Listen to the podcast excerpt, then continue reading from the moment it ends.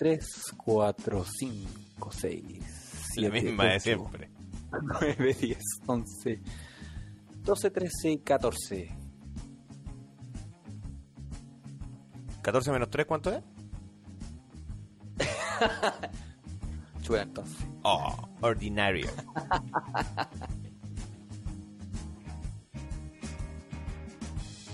Y estamos nuevamente acá en un nuevo, nuevo, nuevo, nuevo, nuevecito, nuevecito, nuevezón programa de Storyman Tour en esta pandemia. Un nuevo live. un- Y ahora ya hace 3, 4 programas ya transmitiendo en vivo porque no tenemos ni una otra hueá que hacer a las 10 de la noche. Acá ya estamos nuevamente con un nuevo episodio. ¿Cómo está Ífelo? Bien, bien, contento. ¿Qué tan bien? ¿Qué tan Muy bien? bien, muy bien. Espero estar bien mucho tiempo más. Ya, espero que estés mejor, weón, y que aparezca el. Puta, sí, weón. Puta, Pero, no sé, a lo mejor. Sí, falta cuero, pero estamos en eso. Estamos esperando. Eh, a lo mejor vuelve más rato, a lo mejor quería pegarse un. weón. Su cachita. Claro, su cachita de atún. Bueno. Eh, chiquillos, recuerden, hoy es el gran día, hoy día, día de sorteo. Entregamos la sesión de manicure para el Día de la Madre, o puede ser eh, una tabla de sushi por parte de los amigos de Yana Sushi. Y si el, el que está participando va a ser por un papito que cumple el rol de madre, tenemos este regalo por parte de los amigos de la cocina. Te quedaste pegado. En Choripan Tour. Te quedaste pegado. ¿Aló? Luis. No, pero te escuchas, pero te quedaste pegado. Oye, Oye, ¿estás pegado? ¿Ah? no soy yo, sos vos. No, yo te veo pegado. No, pues te, te fuiste. No, me salí, weón. Hoy se acaba de unir la Carito, la embajadora de Choripan Tour en, en nuestro auspiciador, Yana Sushi. Enviar solicitud. Espérame, ahí voy de nuevo. Ahí vienes. Espérate, ahí voy, ahí voy, voy, voy, voy llegando, voy llegando, no. Bueno, más. Ya, ahí estoy. Bueno, y los que no saben de qué mierda estamos hablando, de qué concurso están hablando los amigos. ¿Qué concurso? ¿De qué concurso estás hablando, Luis? Informamos, estamos en un concurso especial del Día de la Madre, donde estamos sorteando nuevamente, por parte de nuestro oficiador Belén Herrera Niles, una sesión de manicure para su mamita, para el día para, para regalársela a la mamá. Puta, ya estoy con la dislexia. Eh, los amigos de la cocina ricolina están sorteando un set gourmet de productos etnia solamente en el caso de que el ganador sea un papito que haya cumplido el rol de mamá. Y de nuestros nuevos auspiciadores eh, Yanasuchi tenemos un set de una tabla perdón de 30 piezas una gift card que la podrán sortear si no me equivoco el día anterior el día sábado no Ojalá que el- ya tengamos ya el, el ganador para la para ya la próxima semana ya, para que lo pueda cobrar el, el 9. pero hoy día sorteamos po. Claro, claro, pues sí. Sí. Así que, bueno, lo que tienen que hacer es contar su historia donde hayan hecho pasar una raya tremenda a su madre, pero que su madre se las haya perdonado.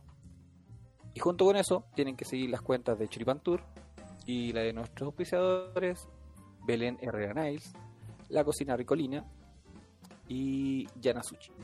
Oye, ojo, la, la cocina ricolina está haciendo diariamente dobladitas, pancito amasado, ahora está haciendo chilenito y todo, así que ustedes pidan nomás y se las vamos a dejar a la puerta de su casa con alcohol gel, clorogel. Pero solamente en la comuna de Quintana. Ah, sí. No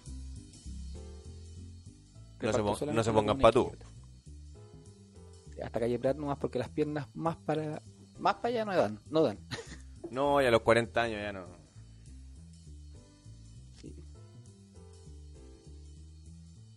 ¿Qué, te, ¿Qué estás haciendo, Felo?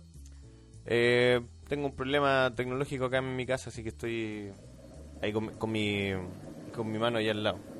Ya, oye, eh, en este primer espacio tenemos, hoy día no estamos solos, ¿cierto? No, No, señor. tenemos invitado. Tenemos un invitado estelar. Sí, señor. ¿Qué tan estelar? ¿Que ¿De, de, de qué, ¿De qué presupuesto estamos hablando? Eh, no, alto, alto presupuesto. Me, me puede costar la carrera si me mando una ¿Quién, cagada. quién en se. ¿Quién se... ¿Quién auspició Me, me este...? puedo echar, me puedo echar dos cursos. No se te escuchó bien, ¿qué te voy a echar? Me puedo echar dos cursos. Ah, mierda. Dos ramos. sí, señor. Tenemos con nosotros ¿A quién? a Rodrigo Contreras, chef, docente, docente gastronómico, asesor gastronómico, emprendedor, erudito en la dureza del choclo, Ah, mierda. y neófito en su cron. Aplausos para Rodrigo Contreras.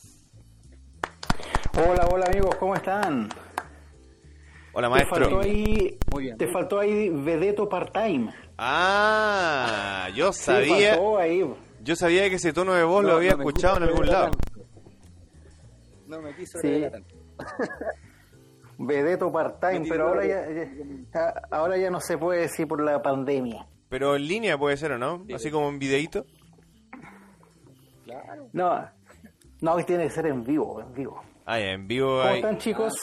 Bien, bien. Me Eh, gusta el, el billetito en el calzoncillo, lo caché. ¿Cómo, cómo, cómo? Eh, el billetito en el calzoncillo. El billetito, mira. Claro. Hoy se ganan buenas lucas como esto, ¿no? Debe ser, pues debe ser. No, pero part-time. ¿Cómo? Como Edo part-time, porque igual como que lo dejáis todo. Si son poquitas horas las que trabajáis como Edo part-time, entonces ahí... Es como que... mm, da- darlo todo, dejarlo todo ahí en, el, en la tarima, ¿no? Así es. Y como Edo part-time, ¿cuál es, el, ¿cuál es el escenario normal o cotidiano? ¿El living de la casa de la niña o de los niños? ¿Es part-time heterosexual o part-time... mm, eh, da lo mismo. da lo- Curioso. ¿Eh? ¿Hetero curioso? Para, puro vie- para pura viejita nomás. Ah, edad, es, sí. Es, corre los billetes, se sabe. es un hombre Sí, pues, inteligente. Claro. Pero buscamos clientes así como viejita con placa. Para Con el- placa removible. ¿es con esto? placa removible, con, sin corega. Sin corega. Eh, Claro, sin colega, esa es la idea. Sí, po, porque si no el roce es complicado. Sí, pues. Para no Oye, salir lastimado. Hablando Eh, de peplero. Exacto, porque imagínate que en, algo- en- en algún momento ya, ya sabemos ya el rumpi, el hombre que le pegaron tres mordiscos en el que te conté y Estamos hablando del señor de niña. el señor, el señor de los anillos. Muy bien. Profesor, ¿Cómo van, chicos? ¿Cómo va todo? muy bien. Oiga, ¿cómo ha surcado estos días de pandemia? ¿Cómo le ha afectado en su labor de docente, en su, su labor de gastrónomo? A ver, mira, eh, son como sentimientos encontrados, por decirlo así, porque, a ver, en la parte docente, obviamente un desafío nuevo que, que se nos está poniendo, yo creo que a muchos profesores, el hecho de tener que hacer clases online en una carrera y en unas materias donde nunca pudimos nosotros pensar que esto se podía hacer online. O sea, bueno, de hecho tú ya sabes que estamos haciendo solamente una parte online, que es la parte teórica que es la parte que siempre uno hace como de teoría al comenzar las clases, eh, y esperando ojalá volver lo más pronto posible a hacer la parte práctica. Ya entonces eso un poquito de- descolocados ahí, porque nos pilló a todos con los pantalones abajo, por decirlo así, o sea, nadie estaba preparado como para, para esto y planificando como a última hora todo. Como buen vedeto, con los no pantalones abajo. Claro, esa es la idea. Sí, o sea, nosotros nosotros estábamos de hecho a punto de empezar las clases prácticas con, con pocos alumnos porque sabíamos que se había dicho primero que eran no podían haber más de 50 personas, los alumnos son entre 10 y 15, así que "Ah, ningún problema, vamos a empezar con clases sin, o sea, vamos a poder hacer clases nosotros en gastronomía, pero finalmente no se pudo. Entonces, ya, ¿qué hacemos? ¿Qué hacemos? Y empezamos a ver, a hacer la planificación de todo esto y, y ahí vamos sabiendo. Saliendo del paso, por decirlo así, porque no nunca pensamos que podía llegar a esto. Aunque cuando empezó la pandemia, yo dije, ay, esto sí que se viene complicado, ya porque yo tengo una experiencia de pandemia de la fiebre porcina, que viví la fiebre porcina, pero en el epicentro mismo de, de todo esto. O sea, yo viví en México 10 años y el año 2009, en abril, comenzó el, el H1N1, la fiebre porcina, empezó ahí en México y estuvimos tres meses pero completamente cerrados. ¿Y, en qué, en qué, no sé si esos son estados de México, sí, ¿en qué estado está? Sí, México tiene 32 estados y yo estaba en la parte sur, en la parte caribe, en el estado de Quintana Roo, en la ciudad de Cozumel, que es una isla que está enfrente de Playa del Carmen, a 60 kilómetros al sur de Cancún. Ah, está ahí, está ahí triste. Sí, un lugar 100% turístico y de la noche a la mañana pasamos de estar ocupación completa en los hoteles a cero personas. Cozumel además es el primer destino turístico de cruceros en el mundo. Ahí es donde más cruceros llegan por día, o sea, el día en que menos cruceros hay son cuatro cruceros y en cada crucero bajan 2.000 a 3.000 personas aproximadamente. Entonces, el primer destino turístico en el mundo de cruceros, donde más cruceros pasan por día, y no llegamos a tener cero, o sea, pero un, desierto total, o sea, la gente eh, de partida, la mayoría de los extranjeros se fueron inmediatamente a sus países porque en México es así de simple, si el lugar no trabaja, no se te paga, así de simple. No hay, ni, no hay así una protección laboral, nada, o sea, sabes que te mandan para la casa, sabes que está mala la cosa, andate un mes para tu casa y chao, y no te pagan. Y es, cuático entonces el, régimen allá. Pero, pero se va, se va gobernando por estado igual. Cada estado tiene como distintas formas de llevar ese tema. No, sea, a fin de cuentas, eh, igual que en todos los países hay, una ley central y después ah, cada lugar tiene leyes específicas según el lugar, pero con cuestiones que son súper específicas de ahí. O sea, si en un lugar hay desierto, habrá una ley de algo que tenga que ver con eso, o sea, con cuestiones así. Pero hay una ley general que, que es la que manda, y la ley del trabajo es esa general. Entonces, allá, sí. ¿Sí? ¿Qué, se sintió saber que el, que, el, que el chanchito venía ahí, que en cualquier momento podía... ¿Usted tuvo algún algún cercano que tuvo la fiebre porcina? Porque esa weá fue rígida igual. ¿Sabes qué? No conocía a nadie que tuviera la fiebre porcina. Además, allá yo tenía una amiga que, doctora que conversaba con respecto a esto y me decía que este era solamente un arreglín entre la OMS y el gobierno mexicano que era para sacar plata y toda la cuestión. Bueno, las típicas conspiraciones que siempre habla Salfate ahí. Eh, y claro, y, decía eso porque yo no conocía a nadie que, tuviera la fiebre porcina ahí y todo eso, o sea, ningún conocido, nadie.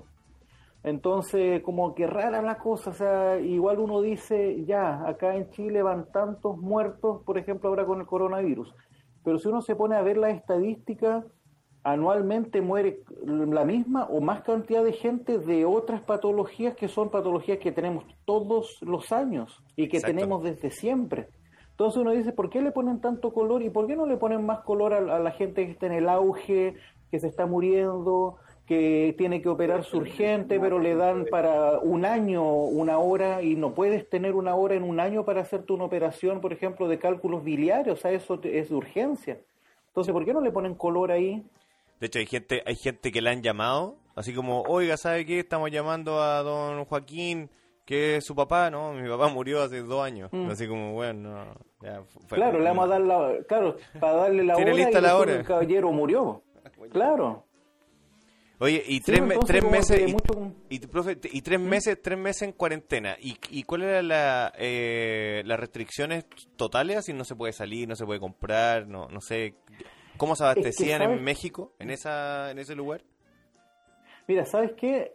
La cuestión es que en el lugar donde yo vivía, eh, la mayoría de la gente que trabaja, porque todos los que trabajábamos ahí éramos relacionados con el turismo, y la mayoría de la gente que vivía era de otros lugares que iba a Cozumel, arrendaba y vivía ahí para trabajar. Entonces toda esa gente que llegó a trabajo inmediatamente se fue Entonces quedamos, yo creo que la acción normal eran 80.000 personas, yo creo que quedamos con 15.000 o 20.000 que quedamos viviendo ahí.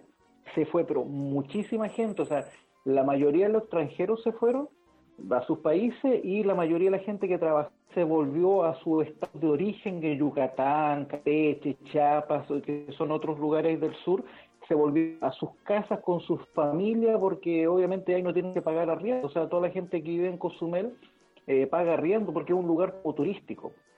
Entonces, que la gente no vive ahí, arrienda solamente, como que no son nativos del lugar, por decirlo así.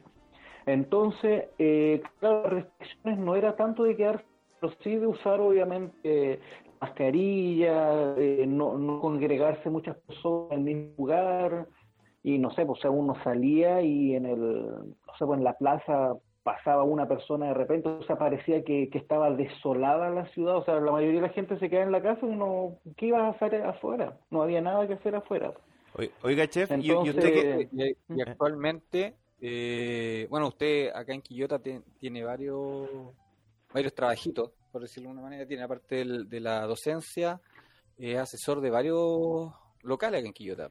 Así, Así es. visto truncado por el tema de, la, de, la, de las restricciones que tenemos. Claro, sí, mira, yo a varios lugares igual le, surtía de algunos productos y claro, eh, la mayoría cerraron. Pero ¿sabes qué? Esa es la, la, eh, la, otra cara de, ¿cómo se llama esta crisis? Eh, hay mucha gente, incluyéndome yo, que tuvimos que hacer un cambio en las cosas que veníamos haciendo y ese cambio fue para mejor.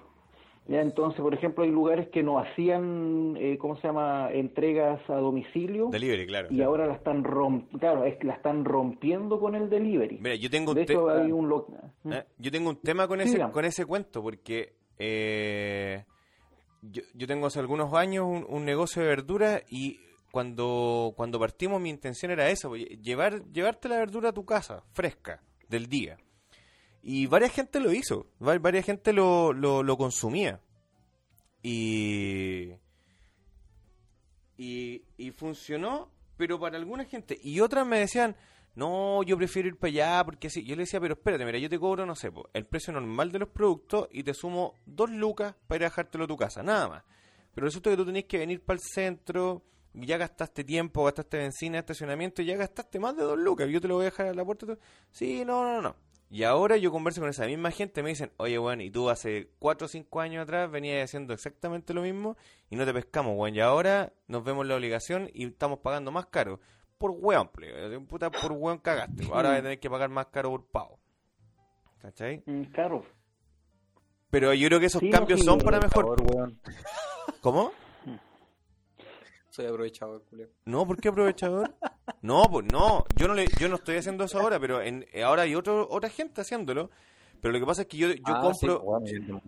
Exacto, pues yo, tengo yo tengo precios de productos de la tierra. Entonces, yo, por ejemplo, no sé, pues, para que te caiga una idea, yo una, una lechuga la vendo en, en 400 pesos, 300 pesos y los que están haciendo delivery están cobrando por una lechuga 600, 700 pesos. Luca incluso. hasta Luca visto. Eh. Por eso, pues, entonces. Sí, obvio. bueno, me dicen, ¿y no voy a venir a dejar ahora? No, bueno, no puedo ahora porque tengo, estoy en teletrabajo, entonces tengo mi día absorbido básicamente aquí en aquí donde mismo estamos, estoy ahora, pero al ladito, un poquito más. Mm. Oiga, profe, ¿y, ¿y en México a qué se dedicaba? Eh, bueno, yo llegué allá como subchef a un lugar a trabajar. Eh, mira, yo la, suerte que he tenido es que yo estudié gastronomía en el liceo, en un liceo que tenía Inacapa allá en el sur, en Panguipulli. ¿Ya? Y ¿Liceo técnico? seguí estudiando un liceo técnico, exactamente, el liceo People Help People de Panguipulli. Ahí estudié yo cuatro años gastronomía, me becaron por mi belleza y me fui a estudiar a INACAP. Por su tres... Claro, por mi belleza, claro. Es rico. Sí, esto es... No me has visto. Está mamado. Está, está, ¿Cómo decís tú, Lucho? Está mamadísimo. Está mamadísimo. Chinga tu madre, güey. Y como se llama, yo estudié en, en INACAP de tres años. Así que de ahí me fui directamente a trabajar a México. Y ahí trabajé como subchef en un hotel, después en otro lugar trabajé como jefe de carrera en, en la Universidad de Quintana Roo, por allá. Eh, también trabajé de gerente de alimentos y bebidas en el club de golf, eh, chef ejecutivo en, un, en el Hotel Fiesta Americana y después en una cadena de, de restaurantes mexicanos como chef corporativo. Así que de, de puro chef y estuve 10 años allá y 8 años estuve dando clases, además de trabajar en otros lugares. Así que ¿Y, co- y cómo, bien recorrido por allá. cómo- Ah, miércoles, bien recorrido. ¿Y cómo llegó a dar clases? Porque es eh, no es... Bueno, quizás en el mundo de la cocina quizás es más habitual, pero en el mundo, por ejemplo, el mío, que es del lado industrial, no, es- no es tan no es tan normal igual, como que todo el mundo se dedica, o que un- buena parte de, ese, de esa gente se dedica a dar clases, a la docencia básicamente. Mira, a fin de cuentas la docencia se da de una manera natural desde antes. Eh, bueno, igual yo lo veo entre mis alumnos ahí eh, y algunos van a entender inmediatamente. Cuando hay alguien que entiende un poquito mejor que el resto y los demás compañeros le empiezan a preguntar a esa persona, esa persona se convierte en un profesor. Y así nace todo esto. Entonces siempre tuve como la facilidad de entender un poquito más que el resto y obviamente me preguntaban las cosas y terminaba yo enseñándoles a, los, a mis compañeros y a veces los compañeros decían que me entendían mejor a mí que al profesor. Entonces cada vez que uno explica algo o a uno mismo se le va haciendo como más, eh, más fácil entender el resto de las cosas. Entonces sí empe- empezó como la parte de la docencia, primero así como entre los compañeros y después allá en la universidad había un, un amigo que estaba trabajando ya como profesor y necesitaba alguien, obviamente uno va a una entrevista ahí con, con el encargado de, de, de las carreras y obviamente ahí uno habla, le hacen ciertas preguntas y como uno anteriormente con los compañeros tenía que hacer un, o sea, darle unas tremendas explicaciones para que los compañeros se entiendan, después uno es capaz de expresarse de buena manera y como corresponde y a uno lo pescan al tiro. Exacto. Básicamente Una-. Una pregunta, profesor. ¿Sus compañeros eran hueones? Más o no, no tenía compañeros. Pero, pero tenían deficiencia. Pero tenían deficiencia. Ah, hay eminencia, sí, ya, ya. Mm. O, y- o usted, Ah, o usted un, un aventajado, ti- tiene ciertas cualidades mentales, psíquicas, eh, psi- psicológicas superiores a otros, que le, que le permitían No, eh, entender esto más rápido, etcétera. Mira, yo creo que muchos que son estudiantes ahora se dan cuenta o, o, claro, se pegan la cachada de que a veces cuando están en clase están haciendo cualquier cosa menos estar en clases. Exacto. Entonces, por ejemplo, cuando yo estaba en mis clases, yo me dedicaba 100% a eso, o sea, yo no pescaba nada más, o sea, era el profesor y yo. Usted, Entonces escuchaba atentamente lo que decía la persona y no me importaba lo que estaba pasando alrededor y lamentablemente hay un gran porcentaje de alumnos que se dedican a hacer otras cosas. Hoy en día con el celular, antiguamente era conversar, mandarse papelitos, Claro. etcétera, etcétera. la naranja con el- Y no estar... Claro, y no, no estar pendiente en la, en la clase, o sea, y básicamente eso, o sea, si uno está pendiente de, de la clase, uno entiende inmediatamente todo, pero el problema es que, claro, alguien tiene un déficit atencional y pasó una mosca y se desvió del tema, ya no pescó de nuevo y no entendió. a mí me pasa eso Entonces, mismo. Yo tengo, eso. tengo un déficit atencional de la puta madre. No me acuerdo qué le pregunté. Así, así de mierda. Oiga, pero entonces, ya, sus compañeros no eran, no eran deficientes. ¿Us- ¿Usted era ñoño en el momento de estudiar? ¿Era como un ñoñito de la clase? Eh, Se podría decir que sí, porque de partida me gustaba sentarme adelante para que nadie me moleste y cuando tenía que hacer la- las actividades yo estaba pendiente solamente eso. Pero no, o sea, después cuando había que relajarse me, relajaba igual con todos, pero claro, cuando estaba la clase estaba pendiente de eso, yo era de los que, ah, claro, aplicado y de los que hacía callar a los demás para que la clase pudiera seguir sin problemas. O sea, si estamos trabajando, trabajamos. Después, Exacto. cuando ya había tiempo para relajarse y reírse, yo era el que más me reía, yo era el que más molestaba, el, el que más andaba leseando ahí con los compañeros, pero pero cuando correspondía. La idea es esa, pues poner atención en clase, una vez entender y después ya estar relajados, no hay ni siquiera para que estudien en la casa. Co- como, ese, como ese dicho, la pega es la pega, el huevo el huevo. Claro. Exactamente, Sí. sí, así, tal cual. O sea que Y en- muchas veces, un- un- sí, dime. esta noche hay, tres ñoños conversando. Porque yo, yo era de la, misma, la misma tónica en, en, en mi, Ah, la- perfecto. en mi estudio. Entonces, así como, oye, puta, weones, venimos a estudiar, pues huevos más rato. Sí, po.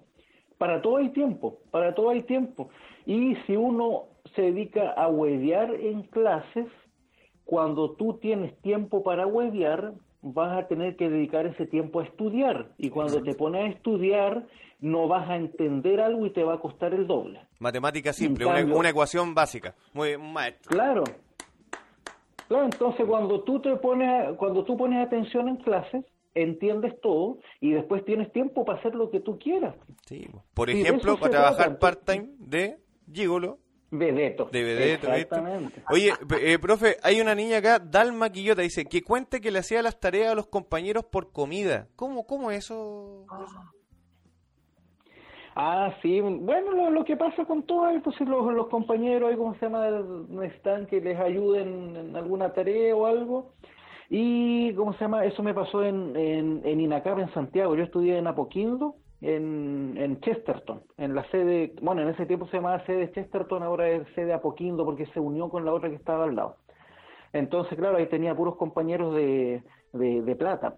Yo, yo ah. estaba becado ahí, pues así que yo era como el... El flight. Pasaba piola. Claro, era, claro, pero flight del sur no, no es ser flight. No, no, no, pero es, que yo, yo también he estudiado, yo tengo amigos, por ejemplo, son súper cuicos. Claudio, el que estaba recién el de Japón, ese buen eh, cuiquísimo. Y yo siempre fui el flight campesino, o sea, no, no, no, el, mm, no el delincuente, pero sí no, el... No el Kuma, claro. No, el, el Kuma, mira, es un término mm. muy bueno. Claro.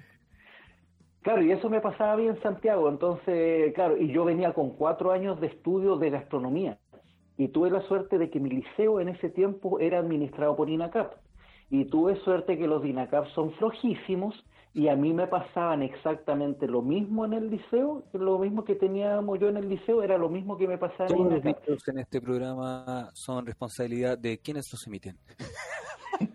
el lunes aparece en la portada del Observador, INACAP vale callampa. ¿Ah? No, mira, en estricto rigor no vale callampa porque a nosotros en el liceo nos pasaban lo, lo mismo que pasaban en el Instituto INACAP de Chesterton en Santiago.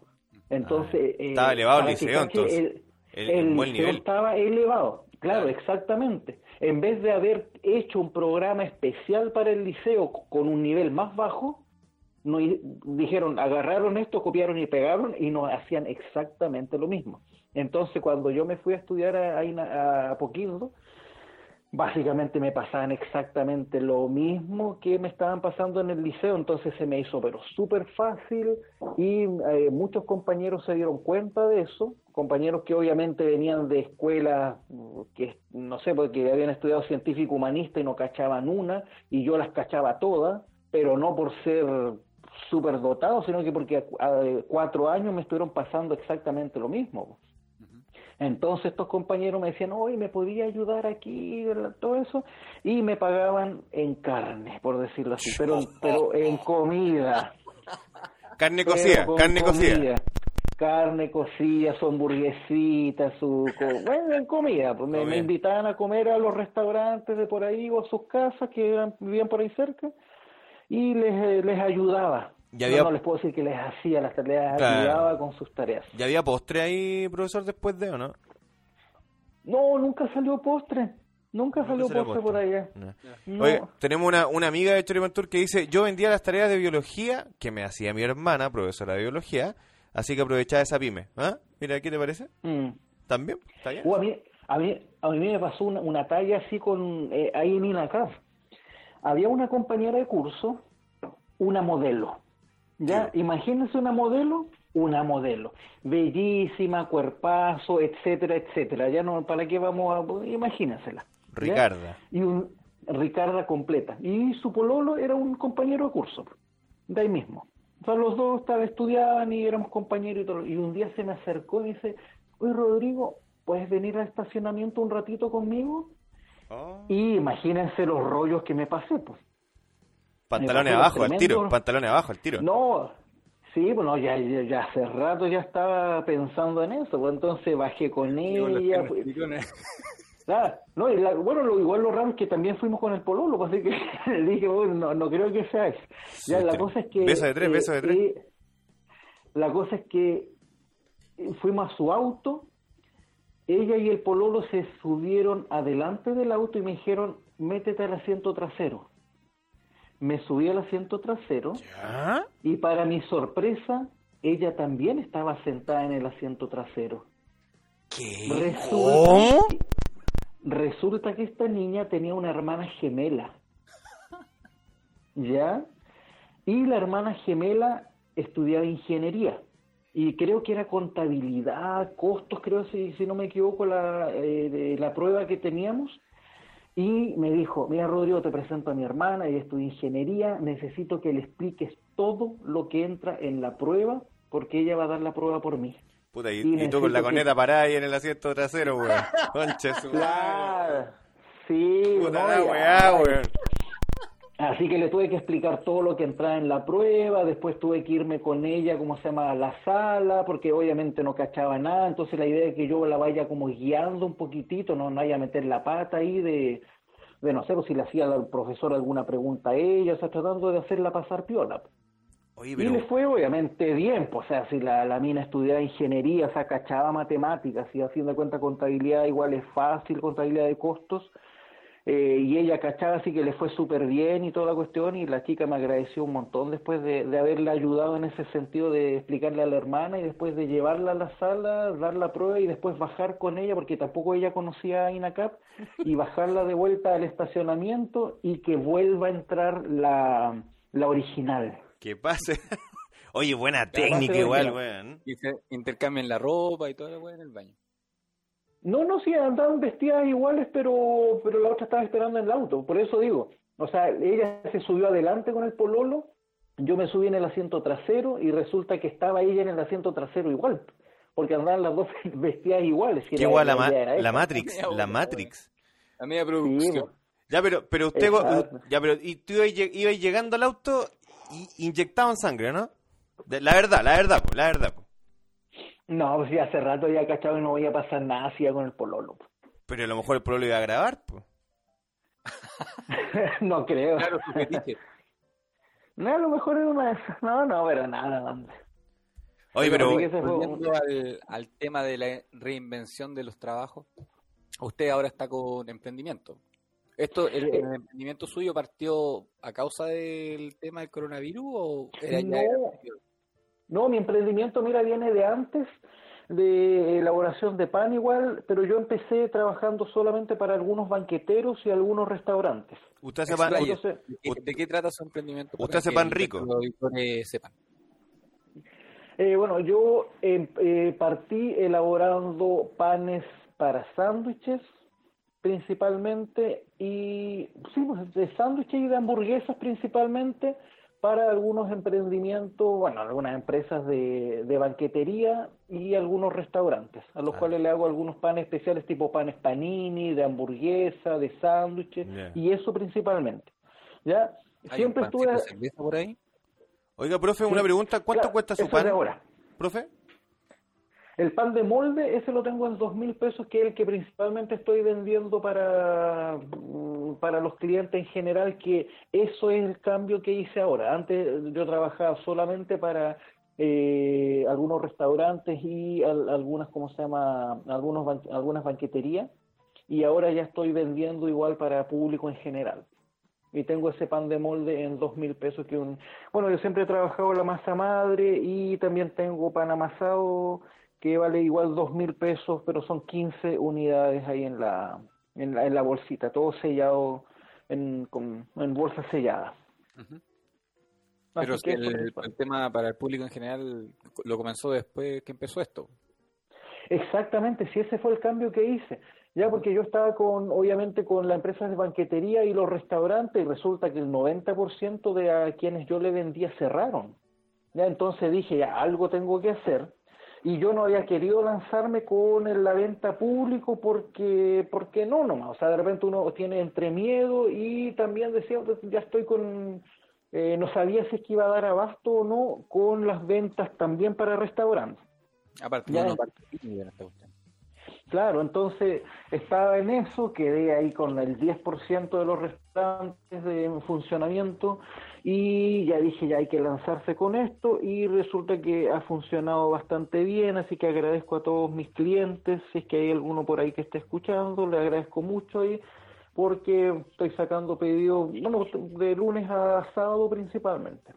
El domingo es el día de, del Señor, se lo dedico a, la a la oración ese día, así que el único día que, no hago reparto. Claro, a la, misa online con el padre Felipe. Mm. ah, Felipe Lezama. Sí, Felipe Lezama. Oiga, profe, ¿y, y, usted tiene, tiene todo el equipamiento así, horno y todo el show? ¿Tiene como una cocina, como cocina ricolina también?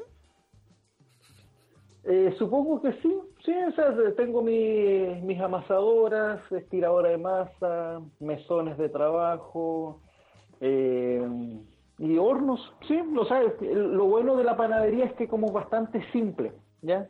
No, no se necesitan grandes maquinarias ni, ni grandes cantidades de maquinarias como en otras eh, en otro emprendimiento, así que sí, tengo, tengo de todo, gracias a Dios. No, no lo escuché lo último. Ah, pero no parece que soy yo el que sé que está quedando pegado.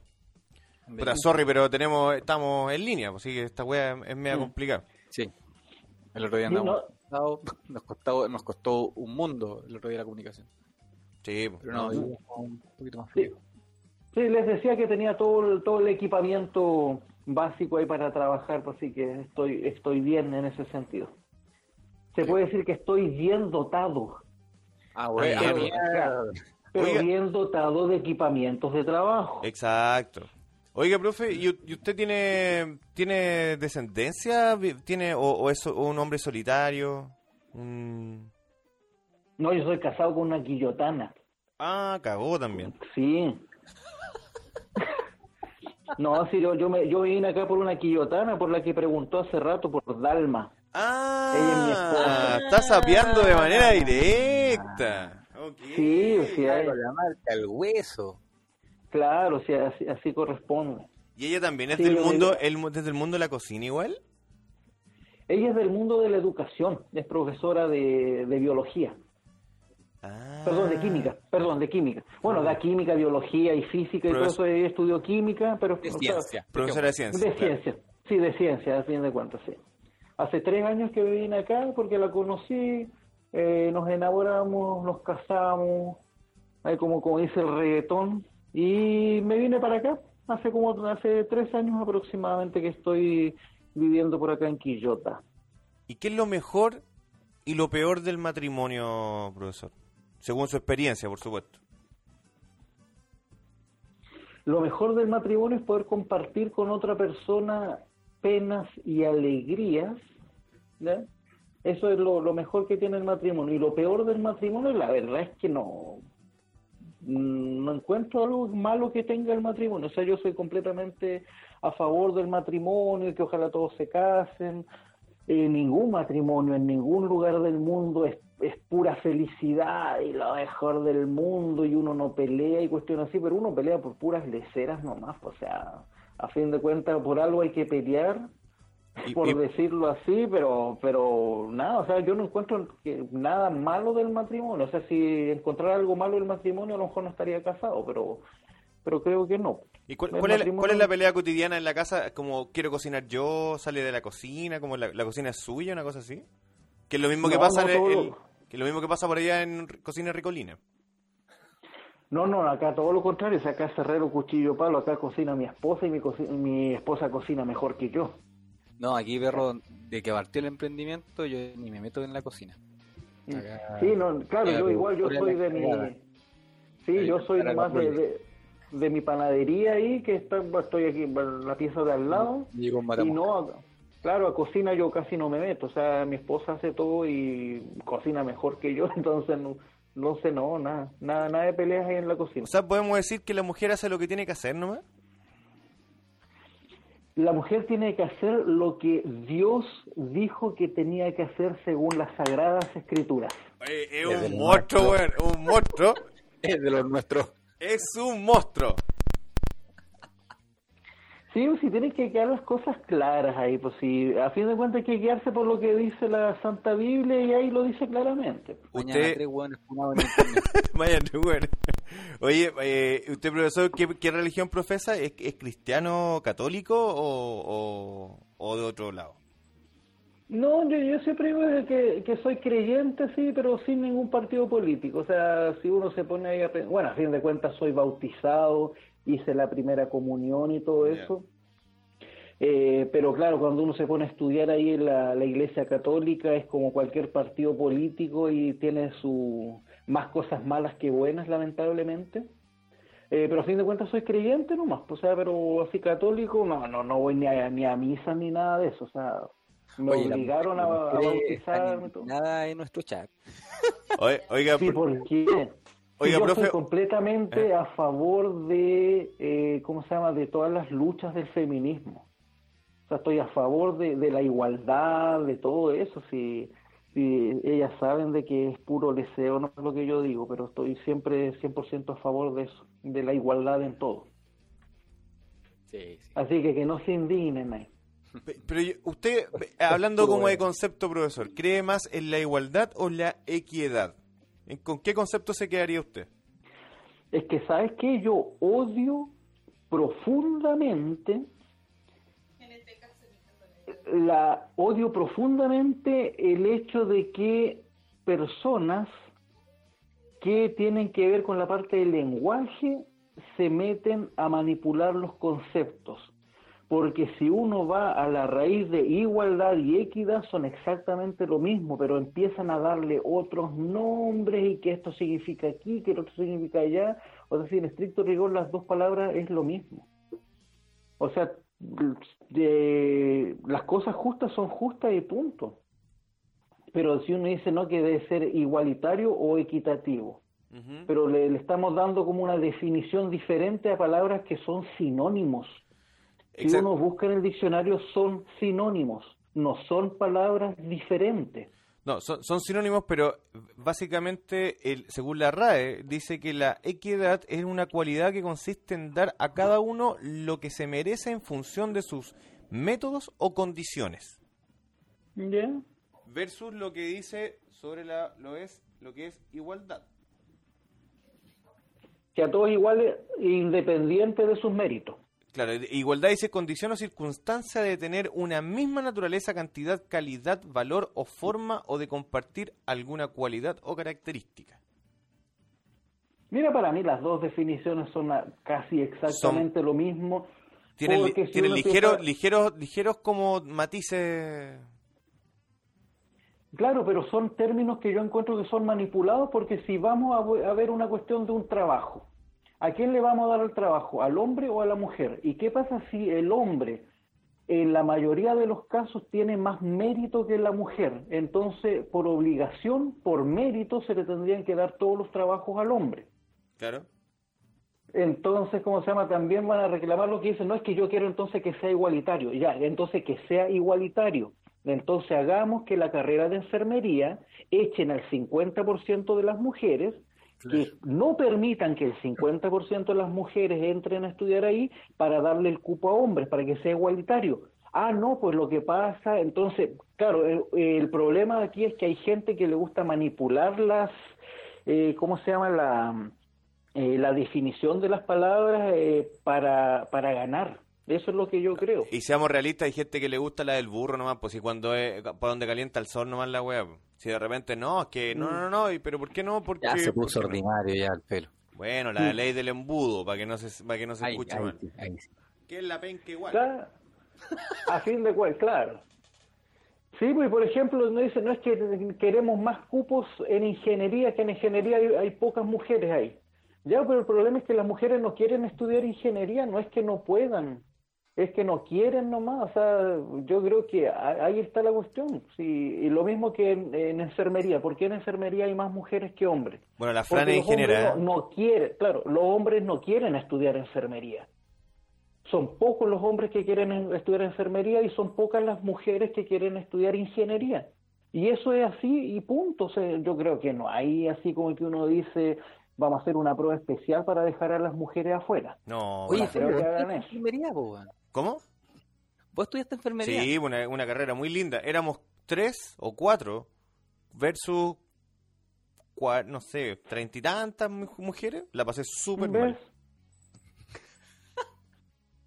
¿Ves? Y, y había algún problema para que para, para entrar a esa carrera? ¿Las No. pruebas eran diferentes No, para ti, para que no. tú no quedaras? ¿Hicieron algo como para echarte de la carrera, así, de que, de que te sintieras como discriminado como hombre para que te fueras de la carrera? No, nunca. De hecho, al Bueno, contrario, lo, acá lo, la- la lo pasaba a la productora me tiene un tiene un punto que tiene eh, razón. ¿Querías acercarte? No, que no te puedo escuchar. Ah, ¿qué bueno. Bueno, que en el, en el caso de educación parvularia, un hombre tiene que dar una prueba especial, ¿o ¿no? ¿No? No, ¿Cómo es? porque aquí no aparece el tema de, de la selección o, o dar Ajá. cupo a hombres que quieran estudiar. ¿Ya? La mayoría, los hombres no están ni ahí o, o la carrera no está preparada para recibir hombres en la carrera de, técnico parvulario o educador parvulario. ¿Ya? ¿Y por qué no? La carrera no se va exclusivamente a las mujeres. Es por el entorno en que andan diciendo, no, es que el hombre si trabaja Ah, pues ahí, sí, es fleto. Ah, claro, que por prejuicio el hombre no se acepta dentro de la... no se le da la posibilidad. Aunque sí existen hombres que son técnicos parvularios, pero, pero existe el prejuicio. ¿De qué, de qué es prejuicio fleto al por final? pues. parte del, del- pero prejuicio por parte de los empleadores No, no, no, Por- no, el No, prejuicio general, Está hablando como prejuicio social al final, pues, ¿no? Un prejuicio so- social. Ya elevamos mucho este nivel de conversación, weón. Estamos elevando pero mucho. pero Estamos llegando. pero so- social sexual Yo creo que Eh, sí iba sí. por ahí. A, a- a eso va. ah ya sí claro porque eso eso puede ser o sea en, en mis tiempos cuando se estudió mire eh, en México eh, una vez fue a una entrevista de radio y el locutor me hizo la siguiente pregunta a ver, a ver, deja acordarme bien cómo es oye es verdad que hay muchos homosexuales en la gastronomía Cáchate. Esa pregunta me hizo. ¿Y sabes qué le respondí yo? No tanto como locutores de radio, le, le dije. se, se la respondí ahí. Claro, por- porque en gastronomía igual, desde que yo estudiaba, era así como que, claro, gastronomía es, es cocina. La cocina es de las mujeres. Claro. Por lo tanto, si estudias gastronomía, eres fleto.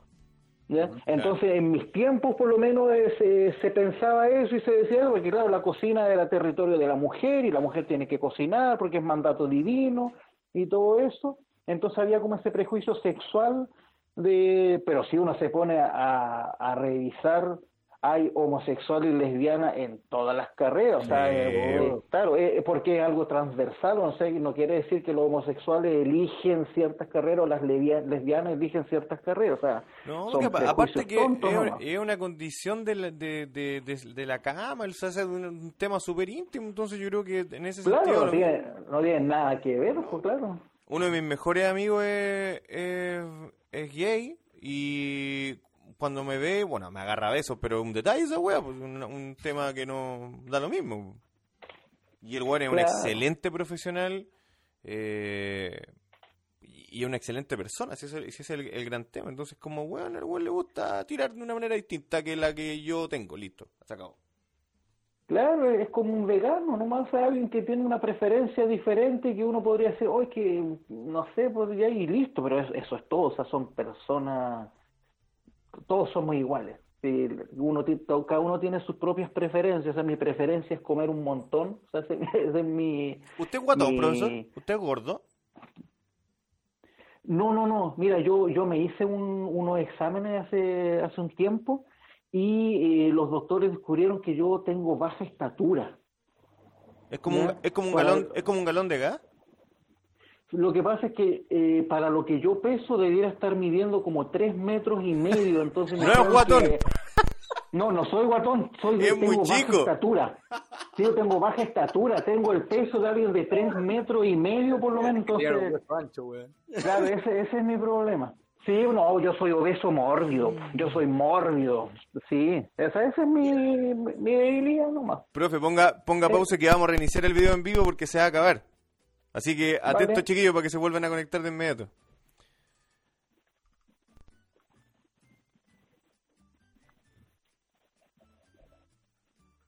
Ya, si no fue, no... Oh, qué chistoso. Ya, Lucho. Ya, voy, voy, espera. Voy de nuevo.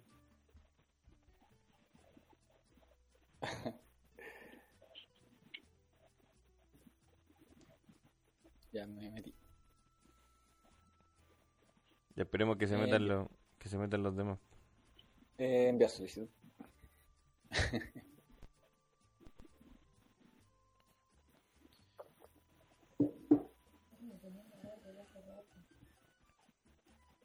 Ya ahí sí.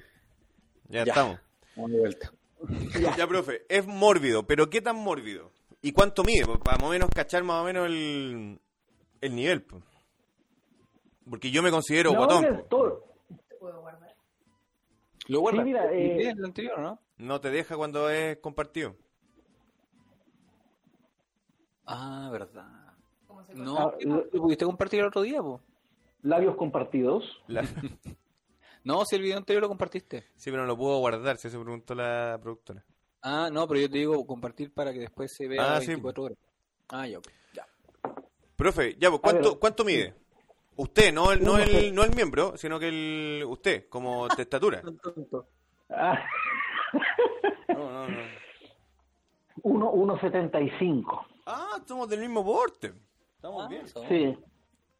Pero, ¿sabes qué? Mira, todos me dicen que, que no me veo tan tan gordo para lo cuando les digo lo que peso. ¿Ya? Porque yo debo estar, pe- debo estar pesando 115, algo así. Conche. Bueno, ya, ¿Qué? yo, yo estoy pesando como 90 y también siempre me dicen, weón, imposible. ¿Será que los que medimos, medimos un metro setenta y cinco no nos creen el peso? ¿O, lo- o se, se disimula mejor? Yo creo que eso lo que hace es que hay mucha gente de metro 60 o metro 50 que claro, a lo mejor se le nota muchísimo más, pues entonces uno como que queda un poquitito más arriba del promedio, por decir así, que el promedio es 1,70, si no me equivoco, 1,68, algo así. Por ahí más o Pero, menos. pero igual, Eh, ¿has visto un, al- alguien que es gordo pero parejo, weón? A un, a un flaco, weón, con guata, como en mi caso. que parezco la Big Vic, weón. Pura guata de pan. Lápiz Vic, Mm, liquid, O sea, lápiz Bic, liquid no, paper, weón. Liquid paper, esa weón. mm, Un corrector. No sabía que vendían Sí. lápiz Vic con guata, weón. Perdón, weón, me equivoqué, puta la weón. Oye, 115 kilos, o sea, Pero 115 kilos de puro amor, ¿eh? Puro amor. oiga, y, y ese, o sea, su señora disfruta dos veces, cuando se sube y cuando se baja. Exactamente. Cuando ver, me subo y cuando me bajo. ¿El aumento de peso vino con el matrimonio? Eh, Eh, Mm, No, lo que lo que pasa lo que pasa es lo siguiente. Sí, sí, no, no sé, mira, no sé. No, mira, es que pa- para empezar, mi subida de peso viene, ¿cómo se llama? Eh, muy asociada a mi carrera. Porque cuando trabajé en México, eh, trabajé en lugares donde había alto consumo de, ¿Cocaína? de ¿cómo se llama? No, no, no, no, de, de comida, de Ah, comida. no, pensé que la Sí. coca, porque dicen que aumenta esa huevo. Maradona, un, un, un- un caso claro.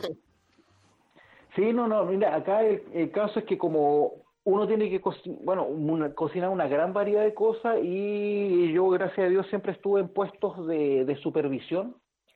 Entonces que uno probarlo. tiene que pro- hay que probar todas las cosas y probar Oye. todas las cosas no, no se prueba una puntita de algo, tienes que comerte pero- tres, cuatro, cinco que cucharadas de algo. O sea, podemos decir que usted, que usted se lo comía, se lo comía todo. física. ¿Cómo, perdón, cómo, Colucho? Que igual uno se tiene que dar su tiempecito para una para bajarlo. De tanto prueba de prueba. Espérate, espérate, espérate, que parece que hay problema de conexión. Profesor, ¿nos escucha? ¿Aló? ¿Está ahí, Houston? Ah, sí, sí, ahí sí, ahí sí. Ya, el Lucho dice que Sí, igual hay que, hay que darse espacio para... Cuando estoy en los talleres, puta, usted sabe, porque en los talleres siempre se pierde mucha comida. Así ¿Cierto? es. Sí. Ya, po. en mi caso, a mí me da pena y yo no dejo que se pierda esa comida en los talleres. O sea, podemos decir que en Sí, el, pues no. o sea, podemos decir que en el taller te la comes toda. Completa, compadre. No dejo nada, no dejo nada Upa, olla, me como la olla completa. Upa, pa, pa, pa, pa. Oye, yo trabajé, el profe, el profe debe, Digamos, Los, presenciales. oye, el profe debe conocer, pues yo trabajé instalando hornos Rational, Ah, qué bien, ya. ¿ya? De hecho, era uno de los especialistas que, hay- que había aquí en Chile de, de- de hornos Rational. Y, mm, y me tocó varias veces trabajar, bueno, cuando trabajé en, en minería, eh, junto con los chefs y como teníamos este puesto, eh, nos pedían que todos los días, eh, no me acuerdo cómo se llamaba, pero eh, tenía un nombre, que iba a probar lo que, eh, los distintas, las distintas comidas del día. Entonces, probáis desayuno, almuerzo y cenas. Pero no, ¿Degustación? claro, la, la degustación previa a entregar el servicio. Pero Ya. resulta que almorzáis, pues, weón, porque te comías, no sé, pues habían cuatro platos, tenías que probar, no sé, porque un- una cuarta parte más o menos de, de cada plato para cachar si la agua estaba bien, si sabía bien, etcétera, etcétera, o no está muy salado esto, no sé, detalles. Eh, Claro. Pero resulta que almorzáis casi, casi completo y después tenéis que ir a almorzar de nuevo y empezáis a, claro, evidentemente, a subir de peso, pues, weón. Claro, mira, imagínate, en México, en México el sol, sa- bueno, en, en la ciudad donde yo vivía, el sol salía a las cinco y media de la mañana. Cuando habla del sol se de- refiere, cuando habla del sol se refiere a Luis Miguel, Exactamente. al sol de Al México. sol de México. ¿Ya? Sí, pues a las cinco y media de la mañana, entonces los desayunos ya empiezan a las seis. Los desayunos son de 6 de la mañana a 12 del día. El almuerzo es de 12 a 5 y la cena es de 6 a 12 de la noche. Pinches Esos son los periodos, esos son los periodos en los cuales uno puede comer. Obviamente no quiere decir que tú te sientas a, a desayunar a las 6 de la No, pero- mañana y termina a las 2. pero, pero son un periodo amplio. pero son horarios mucho más extensos que los nuestros porque acá nosotros tenemos desayuno en restaurante y cosas así ponte tú de ocho y media a 11 con cueva Yo desayuno tres veces, weón. Claro, lo que pasa es que allá eh, es el segundo destino turístico de buceo en el mundo. El primer destino turístico de buceo en el mundo está en Australia, en la gran barrera de arrecife de, de Australia. hoy un saludo a todos los segundo- australiacos amigos de la Paola Ruiz Y como se llama en, en México también, entonces, eh, allá hay muchos surfistas, bueno, son nada que surfistas, hay mucha gente que, que va a hacer, ¿cómo se llama?, buceo, que ellos desayunan muy temprano para irse a la parte buceo. Y después lo que trasnocharon, se levantan a desayunar onda 10, 11, 12 del día. Entonces, por eso los, los servicios son tan extensos. Y uno tiene que probar todas las cosas que se están haciendo. exacto y su servicio Entonces, y su, su servicio de vedeto también es extenso profesor No, eh, soy igual que este, ¿cómo se llama? Que Felipe Abello. Tres minutos con todo y preámbulo. Ah pero tres, mi- tres minutos harto hay un amigo conectado acá que un minuto y medio con previa copete saca de ropa todo Con, sí con latigazo de ortiga ahí en tonto. con Ortigón Mil Claro. Hoy vamos a dar un- una pausita ahí a la conversación pa- para recordarle a nuestros auditores del concurso que tenemos, concurso el Día de la Madre. Cuéntanos el cagazo más grande que te hayas mandado y puso a prueba el amor, que haya puesto a prueba el amor de tu madre. Podrás ganar para tu mamita una sesión de manicure de nuestro auspiciador Belén Herrera Niles, donde puedes elegir tres alternativas, un baño acrílico, esmaltado permanente o extensión de uña acrílica. Por otro lado, también tenemos de nuestro auspiciador Yanasuchi una gift card eh, que consta de una tabla de 30 bocados. Y si en el caso de que el ganador sea un papá que haya tenido cumplido los dos roles de padre y madre, eh, la cocina ricolina se pone con un kit de productos gourmet marca Etnia. Eh, lo que tienen que hacer, como tengo que, o sea, repito, tienen que contar una historia donde se haya mandado una cagada grande, grande, grande y que su mamá se las haya perdonado. Junto con ello, tienen que seguir la cuenta de Instagram de Churipantur de nuestros auspiciado- auspiciadores Belén Herrera-Niles, la guion bajo cocina guion bajo ricolina, eh, Yanasuchi y, y nada más. Y sería. y sería por el Así momento y si no hacemos sorteo hoy día, por pocos participantes, porque están bien flojitos, cabrón, eh, lo vamos a hacer el día miércoles. Sí, tranquilo, pero hay, mira, sí, hay, hay tiempo. Hay tiempo, se tiene que ser antes de la próxima, antes del, del 9 nomás.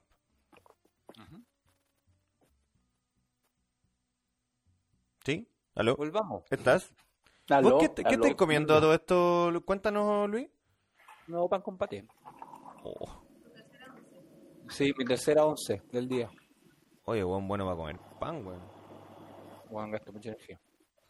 No, además, pues, weón, de más.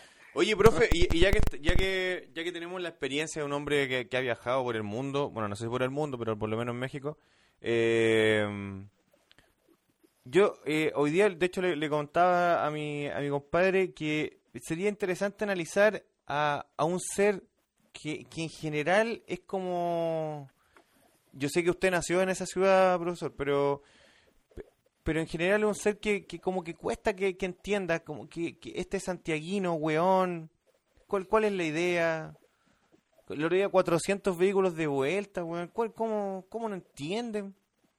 ¿Serán weones? ¿No tomarán desayuno tres veces al día? ¿Cómo, cómo- qué pasará? No, es que, es que ahí pasa lo, lo que siempre se dice que Santiago es Chile, entonces se creen lo mejor, eh, básicamente es eso, o sea, se creen superiores, yo, yo creo, yo creo que por ahí va la cosa. Ya, entonces no, que aquí que yo hago lo que quiero y todo eso y, y- y por ahí, ahí- por ahí va. Por por ahí va la cosa. En cambio, uno por acá, uno dice, no, hay que hacer lo que se tiene que hacer, si se da esta orden uno la tiene que cumplir, uno sabe que, ¿cómo se llama?, por el bien de, de, uno mismo y por- para proteger a la, a la comunidad, pero allá no, allá hay un individualismo, el andar corriendo para todos lados, yo creo que eso hace que San, Santiaguino sea como diferente a uno acá. O sea, ese individualismo y el, el con la competencia ya es despiadada, yo creo. Entonces eso hace que cada uno haga lo que quiera. Lucho, podríamos, podríamos decir en este, en este momento en este programa que el santiaguino en general, en un porcentaje bastante alto, es weón. Yo creo que el santiaguino más que hueón es prepotente, pero yo creo que depende del sector de donde venga. Porque, por ejemplo, No, claro. claro. sí, lo, lo que se ha visto más que nada es por el tema del santiaguino que va a la llamada segunda vivienda, ¿cachai? Donde va a vacacionar, pues, va para Cachagua. Yo creo que es por allá el abuelamiento, por ese sector. Claro, es que el hecho de tener una segunda vivienda, o sea, de partida, eh, no sé, pues, uno tiene una primera vivienda que es la que arrienda, o sea, nadie arrienda dos viviendas, pues entonces estos tienen dos viviendas, entonces eso ya te hace ser de otro nivel y creerte de otro nivel y creerte superior a los demás, o sea, entonces por ahí va la cosa. La Fran por interno me dice que el santiaguino sí, es weón. Y con mayúscula. Pero lo dice generalizado. Yo creo que tiene el mismo concepto que pensamos nosotros, porque al final, Será evidentemente, de estamos, estamos hablando de, de un de este santiaguino prepotente, como, como decís tú, porque que al final es un gallo que tiene más acceso o un, una- un poder adquisitivo mayor. Claro, tenía el ejemplo de los huen- el hueón que fue en helicóptero a comprar pescado. Los hueones que se fueron en avioneta para Cachagua, si no me equivoco. No, pero no podéis ser tan weón y pescar una avioneta e ir a comprar pescado. po, Este weón. weón. Sí. No, si fue helicóptero. Sí, ese fue en helicóptero, pero había unos que venían en Ah, avioneta. Yo sé, un día vi una weá que un weón pescó la avioneta y fue para Santiago. Pero si bueno, tú tuvieras avioneta, ¿iría o no? Yo como me hubiese ido a la para- concha de su madre, qué rato. Es que mire, esa gente, tener una avioneta es como que uno tenga una moto. Sí, po. Entonces, Sí, para el ellos es como... Sí, pues entonces Mira, es yo, eso. tú, tú, tú tenés que conocerlo, profe. La cofradía náutica eh, que está por allá, por San Antonio, por allá. Ah, sí, pues sí, pues, yo, yo, yo soy miembro y pues tengo un yate estacionado ahí hace rato. lo tenía ahí, po. ya, po. La, cofra- la cofradía náutica, yo, yo fui a, fui a arreglarle un, un horno una vez, po. un rational de 10 bandejas, parece que, que era el que tenía ahí. Y bueno, fui para allá.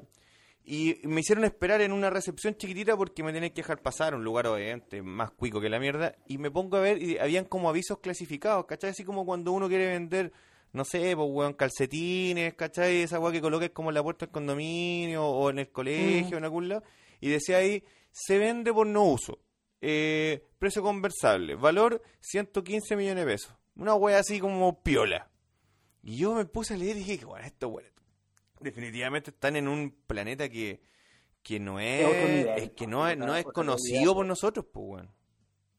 Sí, pues uno anda regateando y un sillón que están vendiendo a 15 lucas, que está lleno de hoyo y uno anda regateando eso ahí. Y no, pues esto está en otro nivel, pues, o sea, el yate por poco uso. Weón, por, no, uso. ¿Quién, qué, ¿Qué culiao en el mundo tiene un yate y no lo usa, pues, weón? O sea, Claro, como que chucha, pues. Y de, y de seguro no lo usa porque se compró uno más grande y mejor y Debe ese otro ser. quedó chiquitito y ya no te sirve de nada. No, no. O te- porque es más rabia su avioneta. No, claro, pero, pero es Sí, que lo que pasa es que para nosotros, yo entiendo el, el punto que quiere llegar el profe, porque al final para nosotros es como, weón, como que te querés quebrar, y para los locos es súper normal tener helicóptero, tener avioneta. Eh, yo, por ejemplo, eh, en, algún momento conocí, a un weón que se fue al cumpleaños de su abuelo a Inglaterra, así como, weón, puta, así, así. Weón, qué lata, weón, el viernes tengo que irme al cumpleaños de mi abuelo, weón. Puta, pero yo le digo, weón, pero el perrito que va acá, pues, weón, que, que vaya a ir al tata. Sí, es que el tema es que este weón vive en Inglaterra, weón. Entonces me voy el viernes, me devuelvo el domingo y es como. Culeado, así yo, weón, así weón va por, va por el fin de semana, así como. Tranquilamente, sin ningún problema. Y, y me carga el jet lag, weón, me carga. Weón, ¿qué onda, cachai? Y yo, eh, Claro. weo todo un año, weón, para ir al Valle del Elqui, pues, weón, una wea así, de como que. El, el jet lag me provoca así. Claro. Y no O como que uno dice, claro, no, hoy hay un matrimonio acá en Olmué, puta, que lata ir a Olmué y toda la cuestión, o sea, así. Qué paja, qué lejos, y, y cómo me devuelvo, weón, voy a estar curado, ¿cachai? No hay micros en la noche. u- uno- esos son los problemas de, de la gente como nosotros. Sí, pues, Oye, vamos a Viña, ya, pero hay micro. ¿Y a qué hora es la última micro? Andamos nosotros pensando en esa. Esa es tan típica de Quillotán, ¿no? ¿A qué La última micro. ¿El? ¿A qué hora es la última micro? Sí, pues porque... No, pero hay una, El- hay una que es el más tarde, hay una que es más tarde, que pasa más tarde, pero tenéis por dentro, llegáis a hora del pico, Ah, es el caleuche que se trae todos los Eh. muertos, po. Sí, pues hay una creo que sale a las diez y media de, de Valparaíso, algo así. La, la última, sí, creo, Creo que sí, Antes eso me han dicho. Antes era la 11 la que salía la Cuando te venís cocido. ¿Tú No, te viniste en una una vez por pero- Lucho que te quedó, dejó botado en la Coca-Cola? No, pero esa no es. Sí, pero esa era temprano, weón. Sí, eran como a las. Como a las 9 más o menos. Vez. El cocido eres vos. Fue terrible. Ya contaremos esa historia en algún momento. Creo que ya la contamos. Puede ser. Ya la contamos, la contamos. Cambiando de tema, nuevamente. Cuénteme. Vamos a retomar un tema que ya hablamos en algún programa nosotros, que es respecto a la inmortalidad del siempre nunca buen, bien ponderado choclo, Ah, Del maíz. el maíz. es que esa, esa, El esa, profe me dejó helado esta semana con un dato que nosotros no manejamos respecto al, a la disolución de cuán maravilloso producto. Cu- cuéntanos más, cuéntanos más. A ver, ¿qué fue lo que les cuenté ahí para... Refrescame. Bueno, nosotros en el capítulo, si no me equivoco, fue como el capítulo 4 de Choripan Tour, eh, nos referimos a la inmortalidad que tiene el grano de choclo. Que tal como entra, tal cual sale de humanidad. Exactamente. Claro, y usted sorprendió esta semana que las culturas prehispánicas, mexicana, america, bueno, americana en sí, eh, ya conocían un proceso para poder trabajar el choclo ¿Cómo? y que no salga completito. po. Exactamente, y que se pueda aprovechar toda la proteína que tiene. Porque eso es lo importante de, de este cereal, su alto porcentaje que tiene en proteína. Y bueno, como todos ustedes saben, las proteínas se componen de diferentes aminoácidos. ¿ya? Y hay aminoácidos que son producidos por el, por el cuerpo, por lo tanto uno no los necesita y se llaman aminoácidos no esenciales.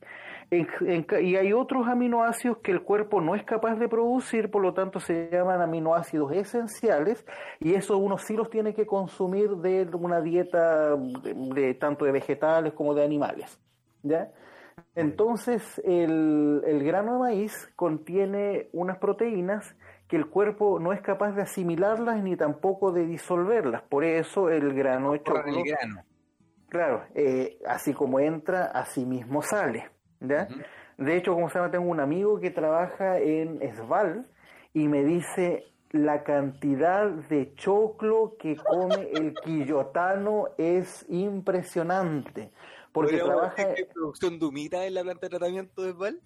claro, porque dice que, bueno, obviamente van colando, porque tienen que ir colando todos los sólidos, Claro. y este es el, el sólido número uno que sale, o sea, dice que el 90% de los sólidos es puro choclo y dicen que está re fácil de lavarlo y volverlo a embolsar, o sea, se perfectamente se podría hacer.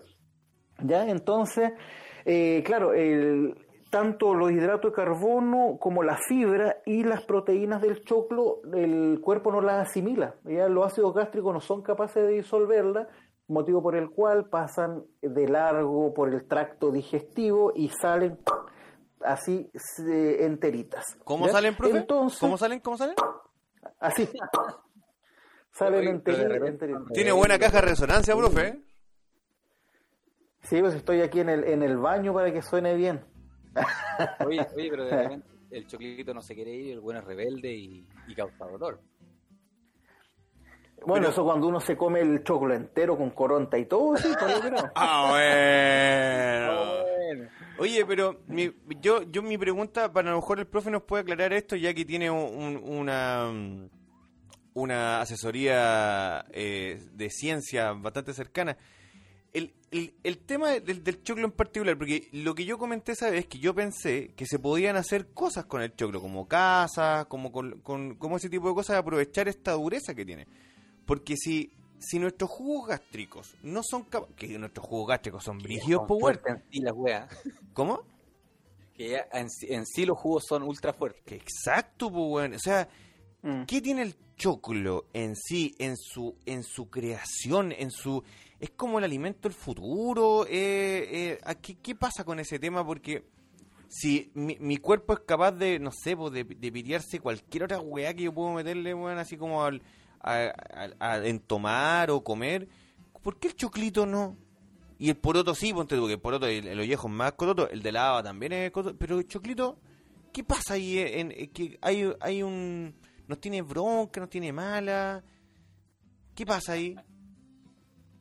Mira, de las culturas prehispánicas siempre pensaron de que el choclo era un regalo de Dios, era un regalo divino, era un producto, ¿cómo se llama?, que se veneraba en sus tiempos, fue incluso moneda, se, se pagaba con choclo en, en sus tiempos. Eh, ¿Pero con choclo entonces- usado o, o choclo nuevo? No, choclito nuevo, sí, Ah, esa es ya. la idea. Ah, Choclito, ya, nuevo. choclito nuevo. Sí, con. Claro. eh, entonces, a ver, la dureza, quién sabe, quién sabe cuál, cuál es la, la razón de ser de todo esto, pero lo que yo le había comentado ahí a, a los alumnos era que en este caso, bueno, los mayas le tienen puesto un nombre eh, al, al proceso, esto se llama nixtamalización, ¿ya? Y esto significa, bueno, los incas también lo hacían, que era cocer el- los granos, dejarlos remojar en primer lugar y después cocerlos con cal. Entonces la cal eh, afecta al grano de tal manera que rompe ciertos enlaces en las proteínas y en los hidratos de carbono y hace que el grano de maíz sea 100% utilizable por el cuerpo. ¿ya? Porque el cuerpo para poder eh, tomar los nutrientes tienen que estar descompuestos, por decirlo así, o sea, disminuidos. ¿ya? Porque hay cadenas que son de 3, 4, 5 moléculas diferentes, entonces tienen que estar más pequeños y eh, en este caso la cal realiza esa función. Por lo tanto, después el choclo es súper fácil, bueno, el, el cuerpo lo simplemente absorbe completamente, o sea, entra y sale solamente el espíritu. Y uno conserva todos los nutrientes eh, para el cuerpo. ¿El espíritu se Así refiere a lo viejo del choclo? No, el espíritu es esto, era. Ese es el espíritu. Ah, muy bien. Ese es lo- eso es lo único que sale después. El espíritu. Solo eso. Y todo lo Ya, demás ya queda, han queda compenetrado.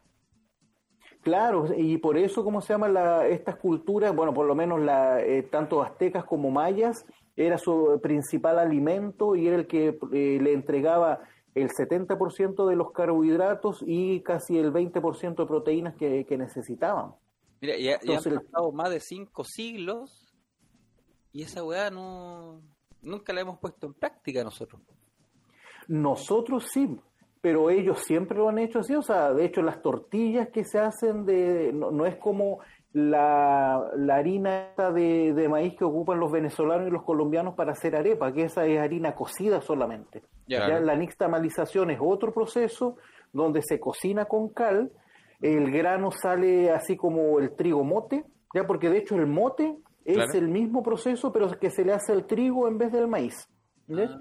Entonces el grano sale así como chicloso, por decirlo así, eso lo muelen eh, está la masa fresca para hacer las tortillas de maíz y esa masa también la desecan y la convierten en polvo para convertirla en la maseca que se llama, que es la harina para hacer las tortillas. Y después uno simplemente la hidrata, le pone una cantidad de, manteca de cerdo, si es que uno la quiere con manteca o, solamente agua, y con eso hace las tortillas mexicanas. Y la tortilla es el elemento básico, en este caso de los mexicanos. O sea, un mexicano, acá nosotros tenemos que comer sí o sí con pan Allá sí o sí con tortilla y la tortilla está en el desayuno, en el almuerzo, en la once y la cena. Oiga, profe, ¿Y la tortilla es más ¿eh? sana que el pan? ¿Cómo? ¿La tortilla es más sana que el pan? La tortilla es más sana que el pan. En estricto rigor son iguales, ¿eh? porque eso que dicen que si el pan, de, por ejemplo, el pan de masa madre engorda o no engorda. sea, si se comen el pan de molde entero, obvio que van a engordar, ¿ya?